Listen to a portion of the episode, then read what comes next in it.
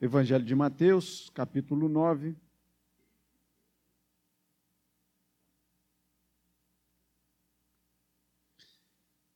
Vamos orar?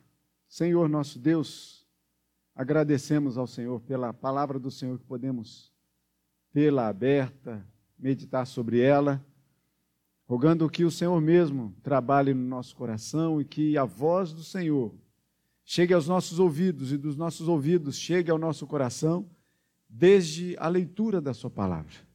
Ela que é a expressão sincera do coração do Senhor para o nosso. Assim a gente ora, rogando pela iluminação do Seu Santo Espírito sobre nós, em nome de Cristo. Amém. Vamos colocar de pé e a gente vai. Você pode acompanhar a leitura. Vamos fazer na revista atualizada, a partir do versículo 1. E você acompanha aí. E diz assim: Entrando Jesus num barco, passou para o outro lado e foi para a sua própria cidade. E eis que lhe trouxeram um paralítico, deitado num leito. Vendo-lhes a fé, Jesus disse ao paralítico: Tem bom ânimo, filho. Estão perdoados os teus pecados. Mas alguns escribas diziam consigo: Este blasfema. Jesus, porém, conhecendo-lhes os pensamentos, disse: Por que cogitais o mal no vosso coração? Pois qual é mais fácil? Dizer estão perdoados os teus pecados ou dizer levanta-te e anda? Ora, para que saibais que o Filho do homem tem poder sobre a terra, tem sobre a terra autoridade para perdoar pecados, disse então ao paralítico: Levanta-te, toma o teu leito e vai para a tua casa. E levantando-se, partiu para a sua casa. Vendo isso, as multidões, possuídas de temor, glorificaram a Deus que dera tal autoridade aos homens. Louvado seja o nome do Senhor. Você pode se assentar. Pessoas geram expectativas umas nas outras. Palavras geram expectativas nos seus ouvintes. Isso é uma coisa comum entre nós, nos nossos conhecimentos, nos nossos relacionamentos. Isso funciona dessa forma. Quando você, por exemplo, ouviu falar, ah, hoje é o reverendo Maurício que vai pregar, você gera algum tipo de expectativa. Que eu digo para você, você pode de alguma forma, esperando em mim, até vir a se frustrar. Não da palavra, mas de mim. Quando você ouve o reverendo Vladimir falar de um tal de um sermão, de uma nuvem pequena, igual a palma da mão do homem, que a gente nunca ouviu aqui nesses, nesses 28 anos, né? E que eu digo para você, você fala assim, mas é, é no mesmo texto? É no mesmo texto.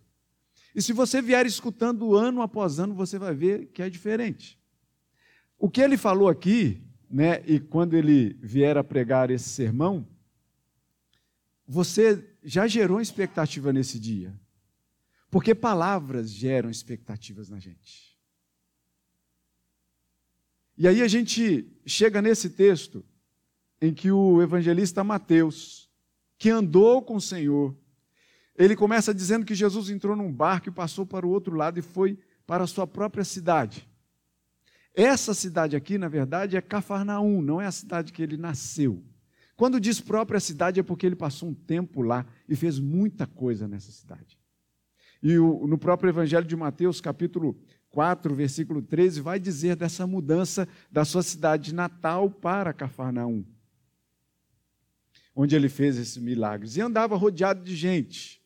Isso aqui é um exemplo do que a gente vê de como Jesus ficava rodeado de pessoas. Pessoas cheias de expectativas. Pessoas que iam até Jesus para as mais diversas situações. Não é diferente no dia de hoje. Não vamos pensar que aquele grupo reunido lá no passado, numa casa, tinham, tinham expectativas diferentes das que muita gente tem no dia de hoje.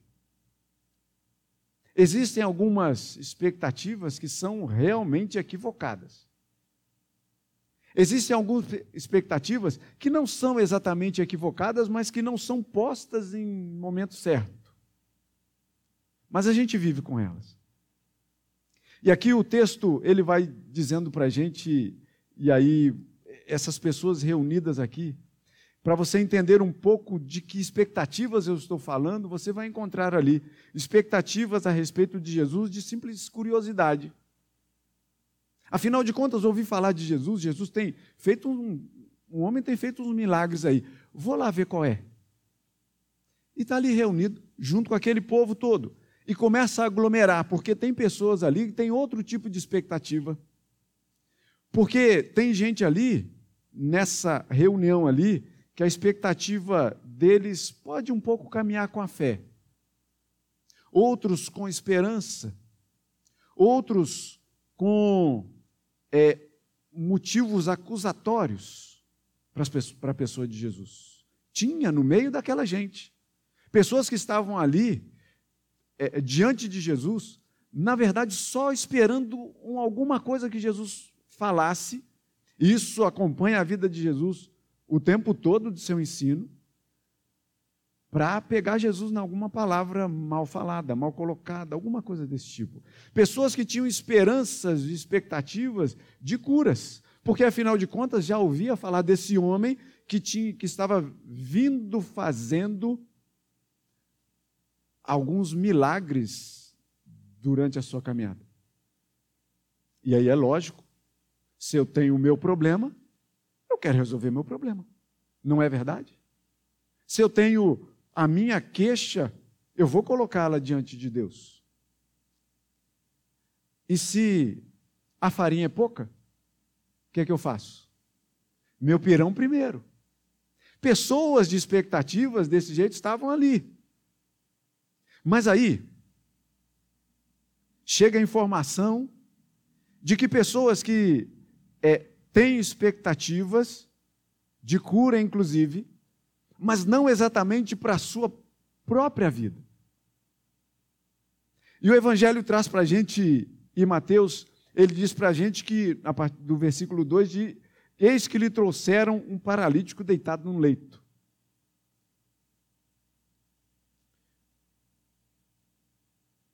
Mateus, Marcos e Lucas, eles vão falar dessa história.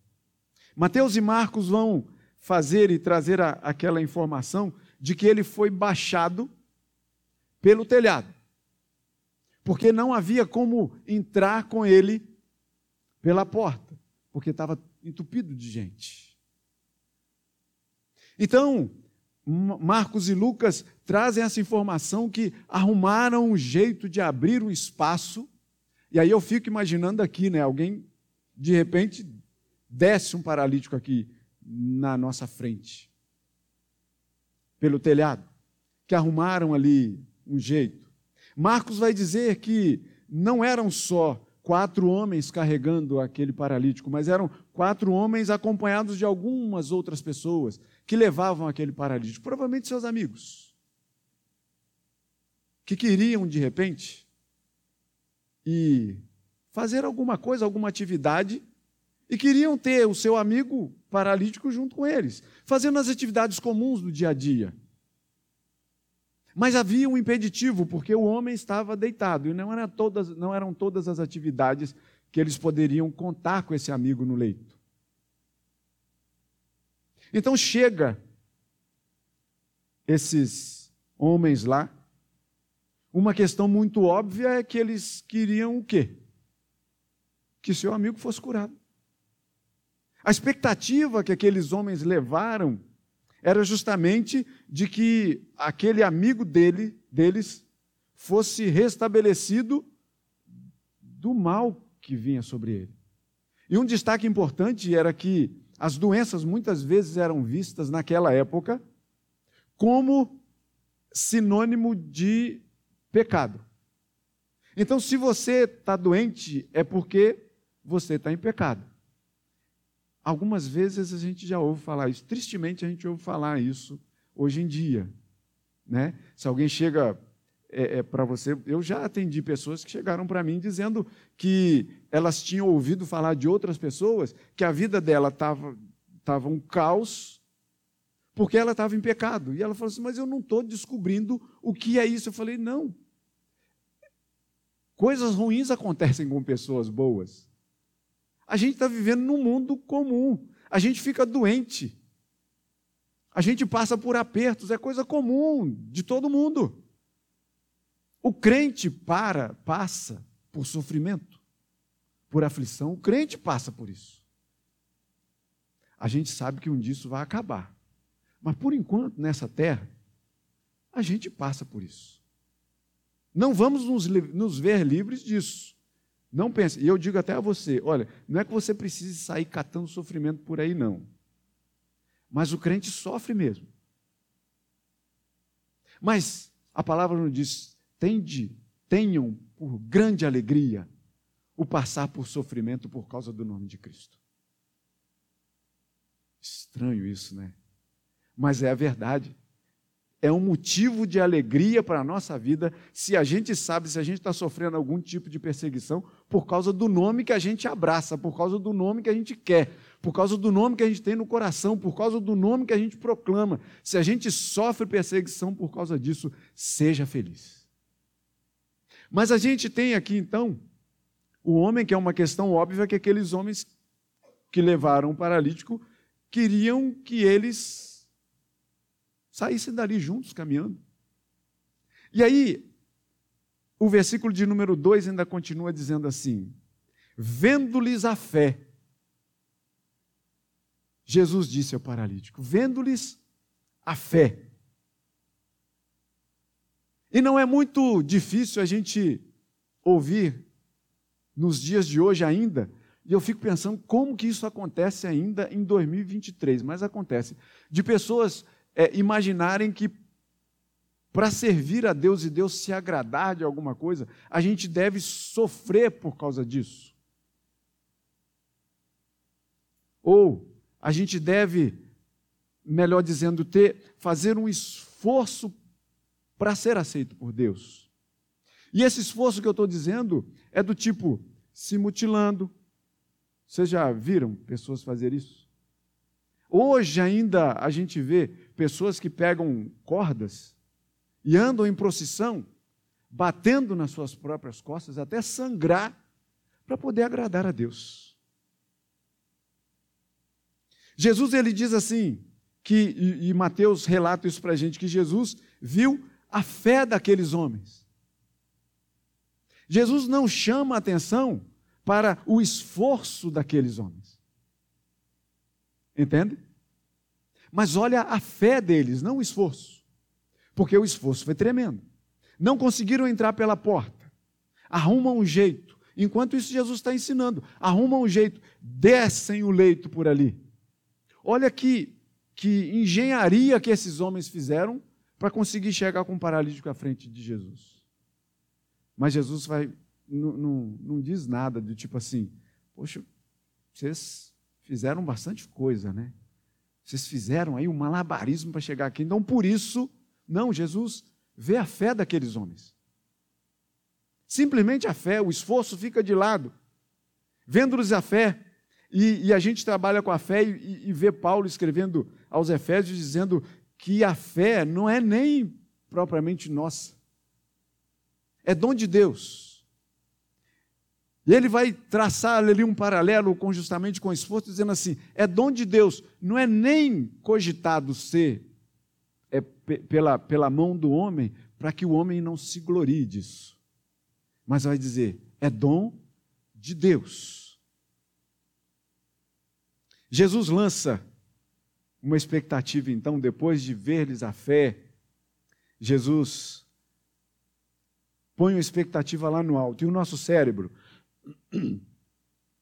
que desculpe aí os, os quem mexe com muita tecnologia aí, mas desculpe aí os processadores de, de computador e essas coisas todas aí. Mas nosso cérebro dá um banho nisso. Em qualquer, em qualquer processador Intel, existe outro tipo de processador, nem sei se Intel é processador, é isso? O nosso cérebro é muito mais rápido do que isso. O nosso cérebro, ele, ele faz essas conexões, essas sinapses, né? lá nos neurônios ali, é uma coisa fantástica como Deus construiu o nosso cérebro.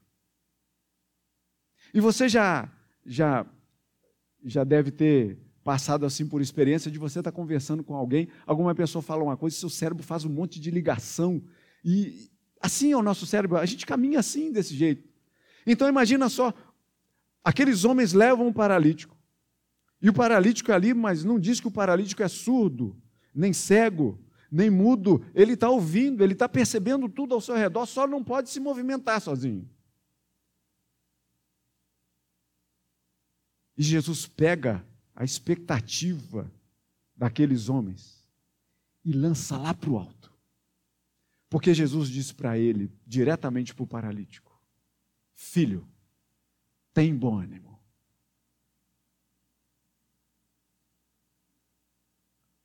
Só não foi assim porque a palavra não relata, mas só de ouvir isso, eu acho que o cara já levantaria. Sério. Porque ouvir dizendo assim, porque vejam bem, construam comigo, para levar aquele paralítico até ali, aquele lugar. Não foi, provavelmente não foi uma coisa assim, ó, a gente vai levar você para um lugar, você só vai ficar sabendo na hora. Não, provavelmente eles conversaram muito, ouviram muito falar desse Jesus que estava ensinando naquela casa. E diz assim: a gente não pode perder essa oportunidade. A gente tem que ir até lá. A gente tem que arrumar um jeito. Chega lá, está entupido de gente. A gente tem que arrumar um jeito de colocar esse, esse nosso amigo de frente de Jesus. A gente precisa fazer isso. E eles fazem isso.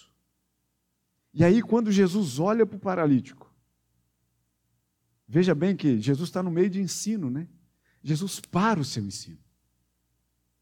Jesus olha para o paralítico, olha a fé daqueles homens que levaram o paralítico e diz assim: Meu filho, tem bom ânimo, filho. Marcos também, ele, ele vai dizer é, é, essas palavras mais carinhosas de Jesus. Lucas ele é mais, ele é mais, mais seco. Lucas vai, vai dizer assim: homem, tem de bom ânimo. Parece uma coisa mais dura, mais seca, né? Mas, mas Mateus, ele, ele traz isso aqui dizendo assim: tem bom ânimo, filho. O coração, como é que devia estar? Porque Jesus olha para aquele homem e fala para ele ter ânimo. E ele pode ter pensado, pode ter passado no cérebro dele um monte de história de desânimo. Um monte de história de amigos querendo fazer uma série de coisas. Coisa simples. Jogar um futebol, né, Marcelo? Coisa simples. Fazer uma visita para o vizinho. Mas não, sempre tem um peso, um fardo quer levar o seu amigo, se quiser fazer alguma coisa, vamos lá levar ele num leito. Mas ainda pode ser que de repente a gente não, ele não possa exatamente participar das coisas que a gente participa por causa da limitação que ele tem. Mas Jesus diz para ele: tem bom ânimo, filho.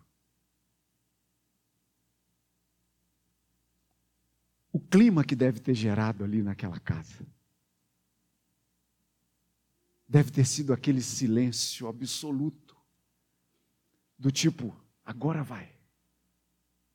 E eu fico imaginando ali, naquela casa cheia de gente, Jesus ensinando aqueles, aqueles homens, mulheres, todos reunidos ali, a casa entupida de gente. E aí me lembra até um pouquinho da Mangalô. Lá na rua Mangalô, quantos aqui estavam, ah, estiveram na rua Mangalô? Né, aquela rua sem saída lá, em que é, sem saída era quase o local de culto. Porque a gente ouvia, muitas vezes, só um parênteses, né? O reverendo Vladimir, a gente falando de casa cheia de gente, a gente muitas vezes recebia um convite no domingo anterior a uma festa, por exemplo, que aconteceria na igreja, uma Páscoa, um aniversário da igreja, alguma coisa desse tipo. Pelo lugar limitado que a gente tinha, quando eu digo lugar limitado, cabiam ali cerca de trinta e poucas cadeiras de madeira. Era mais ou menos isso aí. Era uma varanda que a gente fazia o culto ali, né? E aí a gente recebia um convite, os membros da igreja recebiam um convite dizendo assim: olha, Domingo que vem a gente vai celebrar Páscoa, por exemplo. Né? E, é, e é momento da gente receber muito convidado. Então a gente vai fazer o seguinte: você que é membro da igreja, você chega, mas não senta logo, não. Deixa os lugares para os visitantes. E era muito comum a gente assistir, tinha um, um, uma grade grande assim, era muito comum os membros ficarem ali, do lado de fora, ou então na porta, tipo assim, haja batata da perna, porque às vezes você tinha que ficar assim numa posição meio indigesta, porque não era um campo muito largo para você ficar, para poder você participar do culto. Mas os visitantes estavam lá dentro. Mas aqui, esses homens, eles não tiveram essa oportunidade. Mas a expectativa que eles levaram, e Jesus diz: tem bom ânimo, filho. E aí, se a doutora Alama estivesse aqui, né, eu ia perguntar para ela se é isso mesmo, né? Ocitocina, endorfina, e não sei como mais, um monte de, de coisa que é despejada no nosso cérebro e no nosso corpo que nos dá alegria. Não é isso um negócio assim? Eu escrevi aqui. Deixa eu pegar aqui. Porque aí fica mais fácil, porque eu não sou. Aqui, endorfina, serotonina, dopamina, ocitocina, são todos hormônios que chamam hormônios da alegria, né? Imagina como esse cérebro deve ter despejado coisas na vida daquele paralítico, na vida daqueles amigos mais próximos e também de toda a gente que estava ali esperando, opa, vai acontecer alguma coisa. Mas aí vem a continuidade da fala de Jesus. Todo mundo estava naquela expectativa, esperando o quê? A cura. Lucas vai dizer, é, é, lá no relato desse, desse texto aqui, que Jesus estava naquele dia com, e o poder de Deus estava com ele para curar. Lucas vai dizer isso. Olha só. E aí junta aquela expectativa, olha lá. Vendo-lhes Jesus, disse ao paralítico: Tem bom ânimo, filho. Cérebro já fez aquele monte de ligação, e daqui a pouco Jesus diz assim: Os teus pecados estão perdoados. Cadê a cura? Parece, veja bem, parece ser um balde de água fria. Porque afinal de contas, quando a gente tem expectativa, a gente espera que a coisa que venha, que vem, encontre a nossa expectativa, é ou não é? A expectativa lógica que tinha ali daquele homem paralítico era de quê? De cura, de restauração, de ficar de pé sozinho. Mas aí Jesus vira e fala assim: tem bom ânimo, filho, os teus pecados estão perdoados.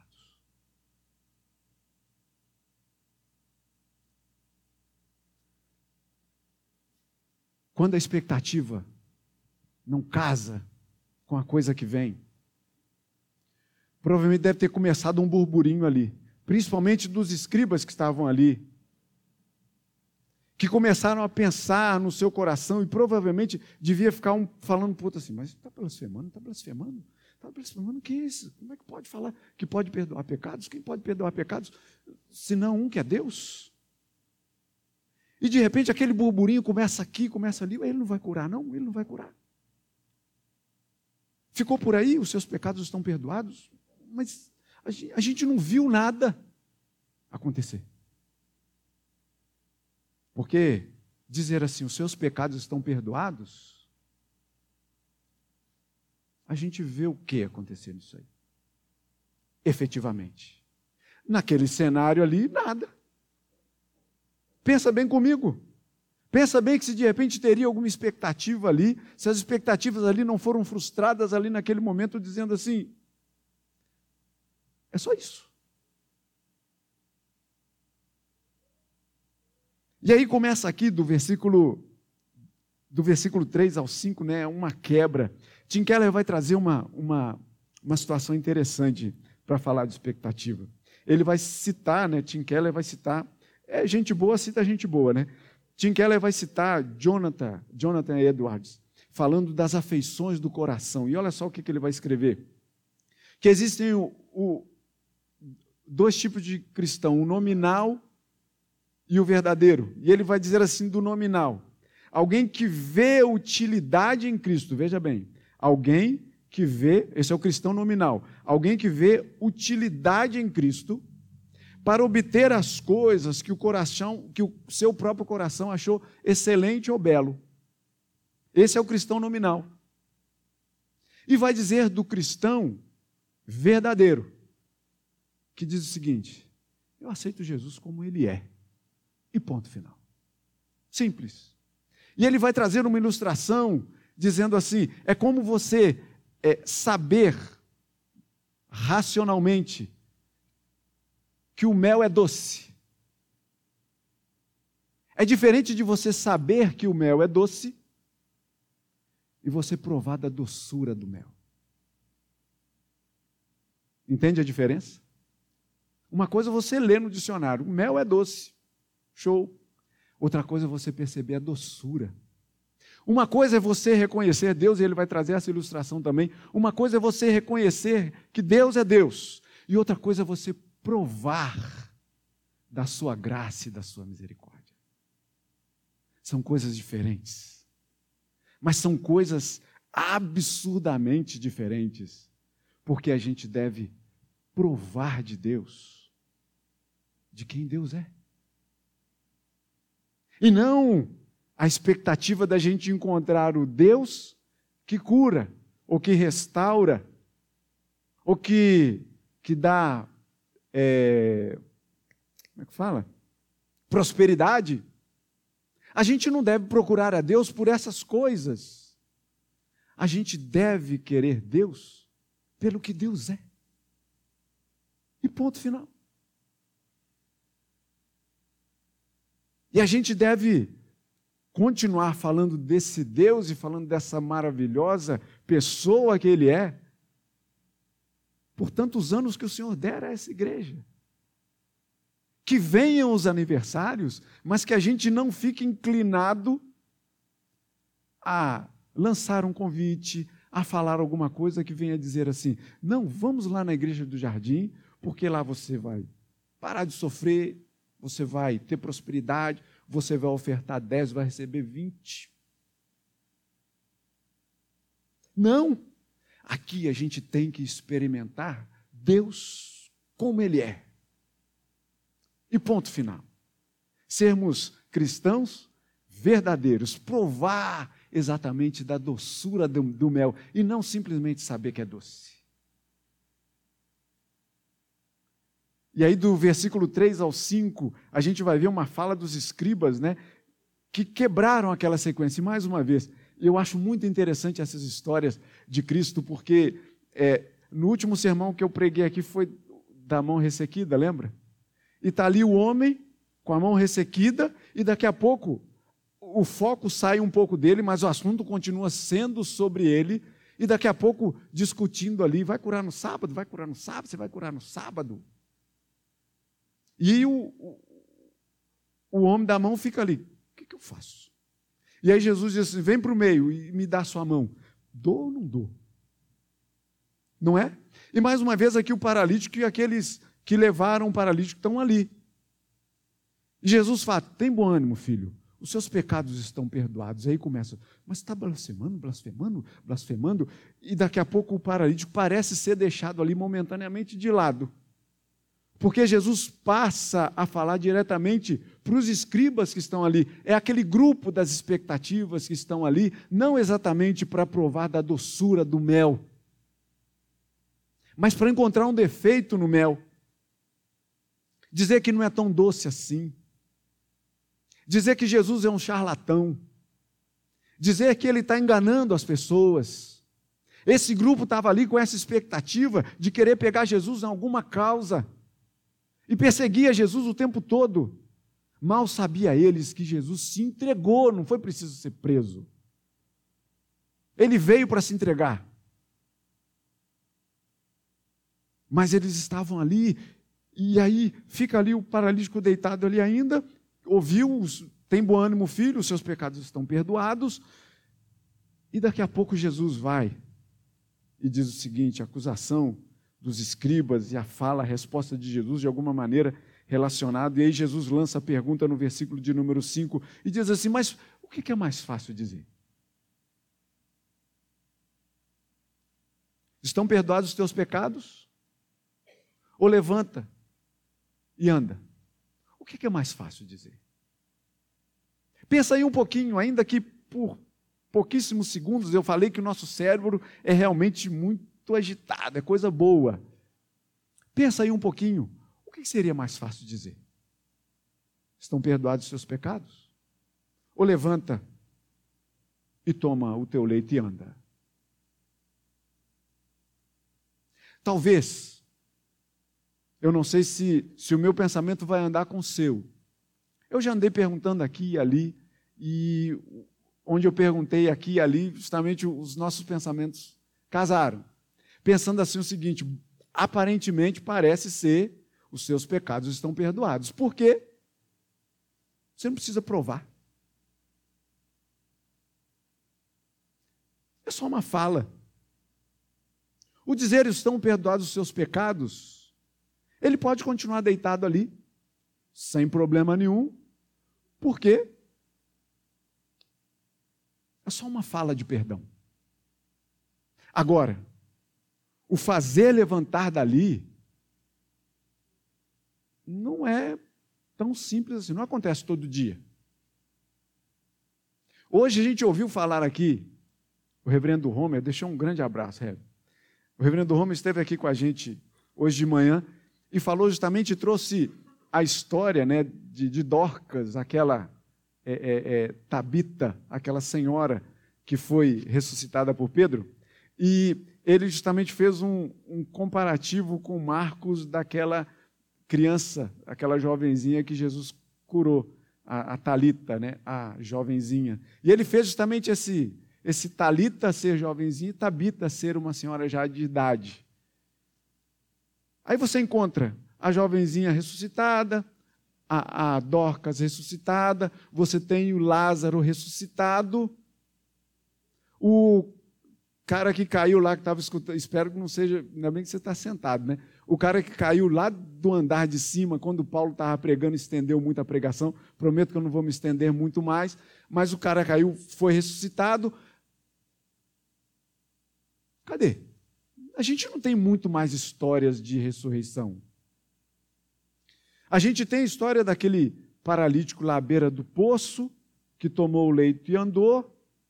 Uma mão aqui que foi curada. Muitos, a palavra própria diz que tem muita coisa que Jesus fez que não dá para relatar tudo em livro. Mas o que a gente tem aqui, como Deus nos revelou, a gente não tem muita coisa assim de levanta, anda. A gente tem pouco relato disso. Então perceba que é mais fácil dizer, de repente, ó, os seus pecados estão perdoados. Ainda que, ainda que não tenha atingido as expectativas dos ouvintes. Mas é uma coisa que visualmente você não pode contestar. Levanta e anda sim.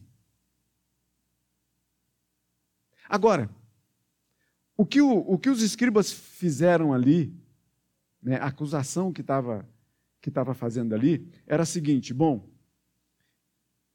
quem pode perdoar pecados é só Deus. Então, se Jesus perdoa, ele pode fazer o paralítico levantar. Ok? Mas se Jesus não é Deus, então ele não pode perdoar pecados. Mas será que ele poderia levantar o paralítico? Paulo ressuscitou um morto. Pedro ressuscitou uma morta. Perdoar pecados quem pode só Deus mesmo.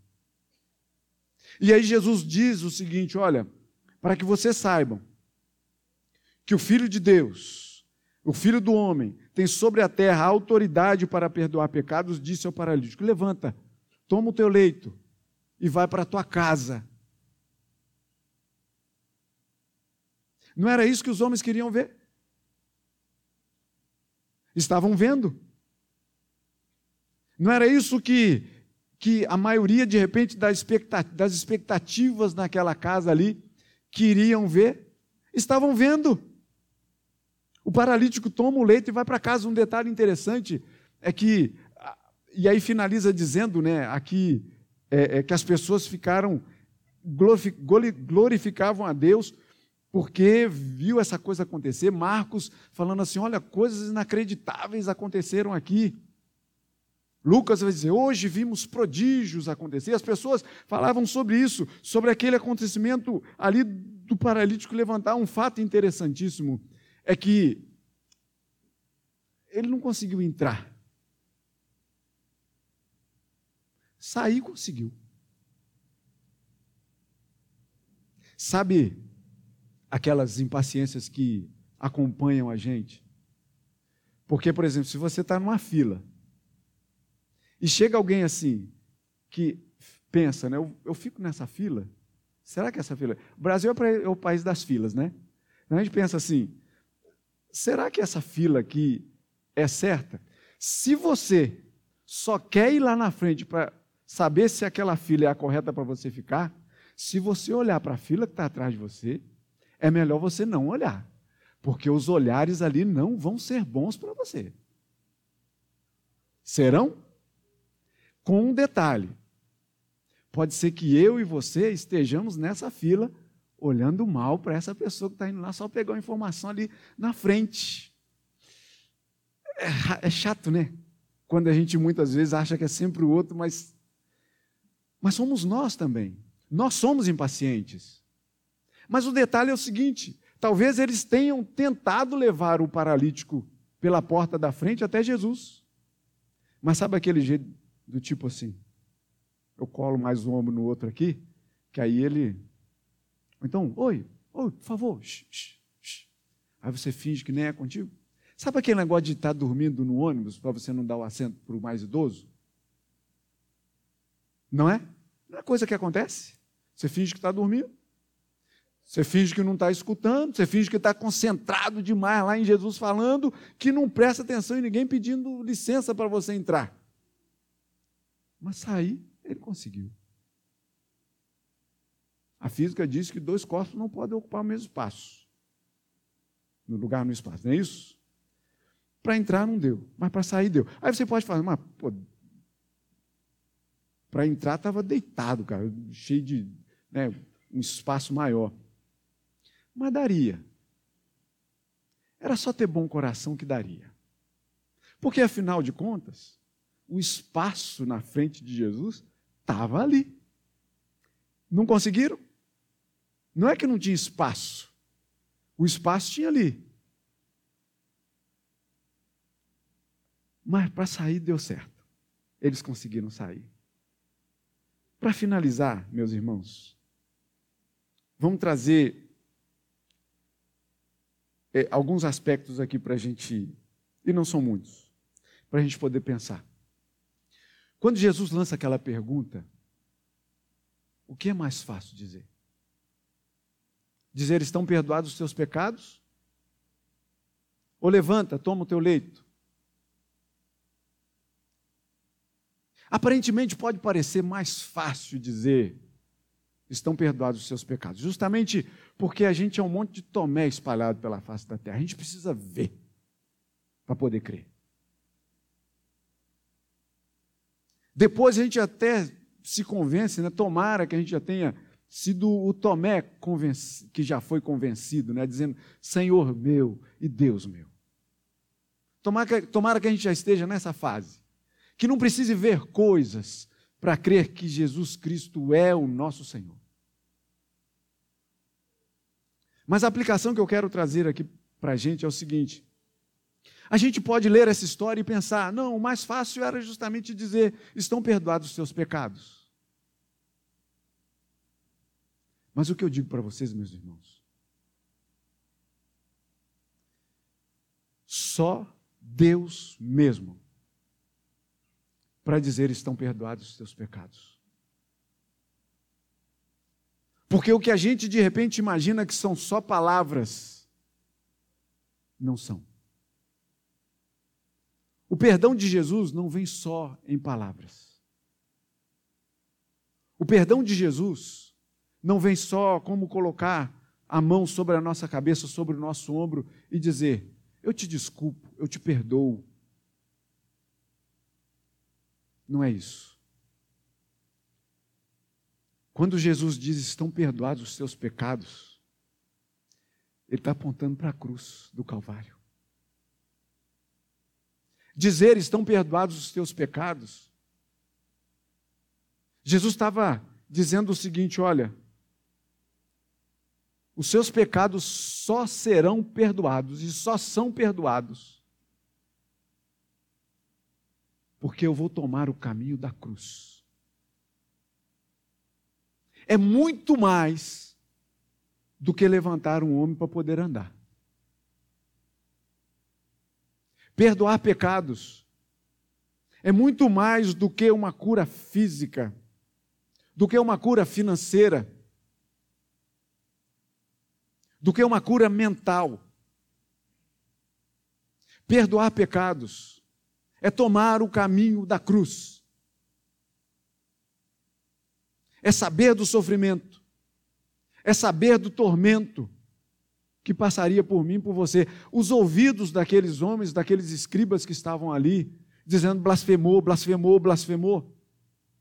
Eles não tinham sequer, na verdade, nenhum ouvinte ali tinha sequer ainda a noção. Hoje nós temos. Por isso que a gente não pode ler essa palavra aqui, esse trecho, e todas as vezes que Jesus vai dizer dos nossos pecados estarem perdoados, a gente não pode nunca ler uma palavra dessa e pensar que é um perdão que nós perdoamos uns aos outros. De desculpar-nos uns aos outros quando alguém fala alguma coisa ou faz alguma coisa com a gente e a gente diz: Eu te perdoo. Não é o mesmo perdão. O perdão que Jesus diz para a vida daquele homem, que parece que é uma expectativa frustrada quando ele diz: Estão perdoados seus pecados, ao invés de curá-lo. Na verdade, Jesus estava estabelecendo ali a cura que nós precisamos. E a cura de que nós precisamos é só essa: que o Senhor perdoe o nosso pecado. E eu digo para vocês, ele já fez isso na cruz do Calvário. As meras palavras de Jesus não eram meras palavras. E é de onde eu tomei o título desse sermão: Perdão além das palavras. Porque não são só palavras de Jesus a gente deve enxergar nessas palavras: estão perdoados os seus pecados, como a maior das ações desse mundo, a maior atitude desse mundo, que foi Jesus ter ido à cruz no nosso lugar. E se nós entendemos o, o caminho da cruz, simplesmente como um caminho de sofrimento e tormento por causa das chicotadas, por causa da, da coroa de espinhos, por causa do, do, do, machucado que a cruz deve ter feito nos ombros, vamos repensar isso aí.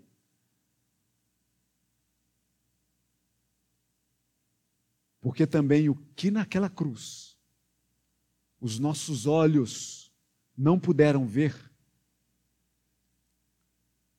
a gente deve sentir no coração. Porque naquela cruz, encravado naquele madeiro, não, dava, não estava só um corpo pendido numa cruz. Estava o nosso pecado sobre os ombros dele. Então não vamos pensar em Jesus como um pobre coitado levando chicotadas e carregando a sua própria cruz. Não! A gente deve olhar sempre para o caminho da cruz, pensando na separação que tínhamos de Deus. E que Jesus toma tudo isso e diz: estão perdoados os teus pecados. Coloca sobre si, veste-se disso. E então é encravado na cruz. A morte de Cristo não foi a dor dos cravos a maior dor de, a maior dor de Cristo foi o pecado da nossa vida que ele carregou sobre os seus ombros.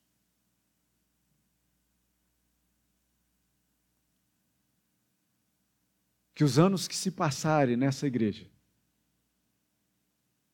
28, mas outros tantos, que a gente tem essa noção muito clara no nosso coração.